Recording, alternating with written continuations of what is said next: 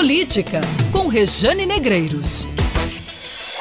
A Covid-19 chegou aos povos indígenas também. Na Paraíba, 161 casos confirmados da doença. Atualmente, 102 índios infectados, 18 casos suspeitos estão sob investigação. Não há registros de mortes. Os dados são da CESAI, a Secretaria Especial de Saúde Indígena. Mas no país, 9.190 casos de Covid foram confirmados entre os povos indígenas, com 193 mortes. Apesar do avanço da doença em aldeias, o presidente Jair Bolsonaro vetou trechos da lei sobre medidas de proteção a índios consideradas básicas e essenciais. Não só a índios, vale lembrar, vale destacar, mas também a comunidades quilombolas, pescadores artesanais e aos demais povos e comunidades tradicionais. Bolsonaro barrou 22 dispositivos da lei que obrigava o governo federal a oferecer uma série de serviços de forma periódica, gratuita e com urgência, entre eles os que asseguravam a essas comunidades acesso à água potável, materiais de higiene, leitos hospitalares e UTIs, respiradores mecânicos também. Bolsonaro vetou ainda trechos que facilitam ou facilitavam o acesso ao auxílio emergencial e a outros benefícios sociais e previdenciários para esses povos. A justificativa é de que esses trechos, esses dispositivos né, em questão, criam despesas obrigatórias que são inconstitucionais. No Senado, a oposição trabalha para derrubar esse veto e pressiona o presidente da Casa, Davi Alcolumbre, do Democrata. Democratas. Há uma indígena no Congresso em Brasília. Está na Câmara Federal. É a deputada Joênia Wapchana, do Partido Rede de Roraima. Ela diz que os vetos reforçam a política genocida contra os povos tradicionais no Brasil. É exatamente essa a natureza do veto. Reforça a política de extermínio por trás de uma desculpa esfarrapada, visão colonialista que coisifica essas minorias, que tira delas o direito à vida, que arranca delas toda e qualquer dignidade. Se é coisa, não é gente. Se não é gente, não merece socorro. A intenção claramente merece repúdio. A ação exige resposta, que ela seja a derrubada do veto. Porque toda forma de autoritarismo deve sim ser combatida. Além do mais, pecar por omissão é também um crime. Não deixa de ser uma autorização para matar. O Congresso não pode lavar as mãos para isso.